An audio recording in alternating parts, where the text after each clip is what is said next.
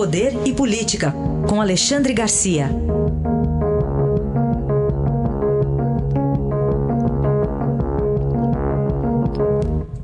Alexandre, bom dia. Bom dia, Raíssa. Bom dia, Carolina. Oi, bom dia. Alexandre, o que dizer da economia nesse tempo que estamos vivendo aí com a pandemia?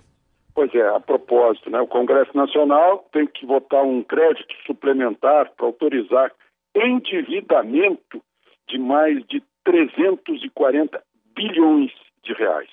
O governo está optando pelo endividamento, que está chegando perto de 90% do PIB, é um horror, né, a, a emitir dinheiro, inflação.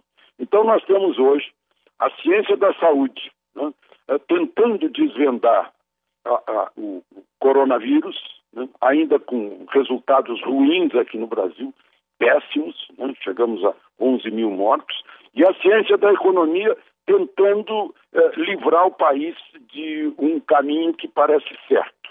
É o caminho da recessão, do desemprego, do endividamento, né, e, e, talvez até de um certo desespero para quem não, uh, não, não tiver renda. Uh, o ministro Paulo Guedes, por exemplo, pensa em vender as estatais, mas as pessoas se perguntam quem vai investir, de onde vão tirar o dinheiro, se o mundo todo está numa crise. Não, uh, dinheiro estrangeiro, talvez só o chinês. Dinheiro nacional, não vai haver. Né? Não, não, não ficarão apertadas apenas as folhas de pagamento do setor público, que está aí, o presidente vai sancionar uh, com vetos esse, esse congelamento, né, tirando algumas categorias que o Congresso pôs. Mas principalmente as folhas de pagamento da iniciativa privada. Né. Eu, conversando com economistas nesse, nesse domingo, eh, são pessimistas. Né? O único setor que está se livrando assim é o setor de produção de alimentos, é o agro. Né? O setor de serviços, então, está péssimo. E aí fica nas mãos da ciência da economia e da ciência da saúde a, a busca de uma, de uma solução para essa uh, caminhada muito difícil uh, pela qual o Brasil ainda vai enfrentar. Fala um pouquinho também, Alexandre, sobre os desvios na pandemia? Pois é, tá, toda hora está aparecendo. Né? Hoje, por exemplo, já apareceu um hospital de campanha onde gastaram 10 milhões em Águas Lindas de Goiás, aqui pertinho de Brasília, e está vazio. Né? Tá, tá, puseram lá o dinheiro. Parece que há mais de 300 obras assim. Né? Lá na Paraíba, houve uma, uma operação da Polícia Federal, Operação Alquimia, pegando gente que estava desviando dinheiro.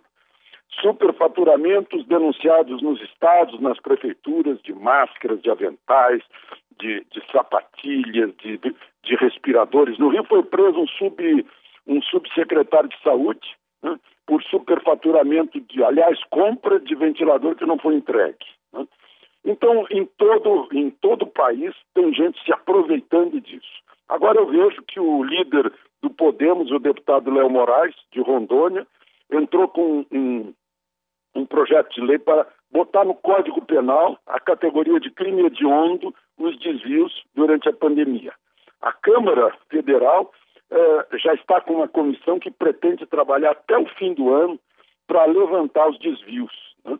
A mesma coisa, eh, há um grupo eh, de investigadores na Polícia Federal acompanhando isso. Né? E, infelizmente, tem muita gente se aproveitando da, da tragédia de um povo para ganhar dinheiro ilicitamente.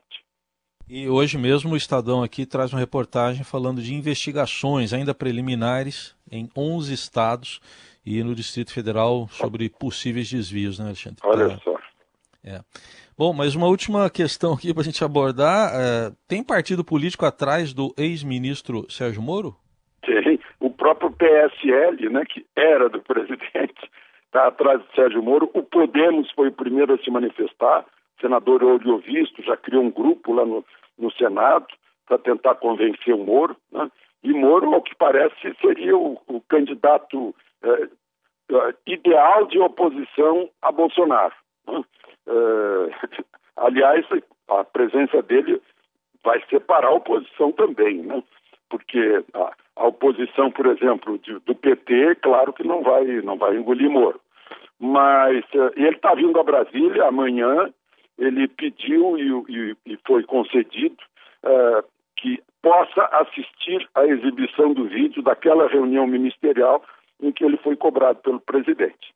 Moro estará aqui amanhã. Enquanto isso, fizeram muita, uh, uh, muito barulho por nada, aquela história de, da convocação do ministro Celso de Mello aos generais ministros lá do Palácio, sob vara, pois a Polícia Federal vai ao Palácio do Planalto, uh, se não me engano, amanhã, né, para colher o depoimento deles. A análise de Alexandre Garcia, que volta amanhã ao Jornal Eldorado. Obrigado. Até amanhã. Até amanhã.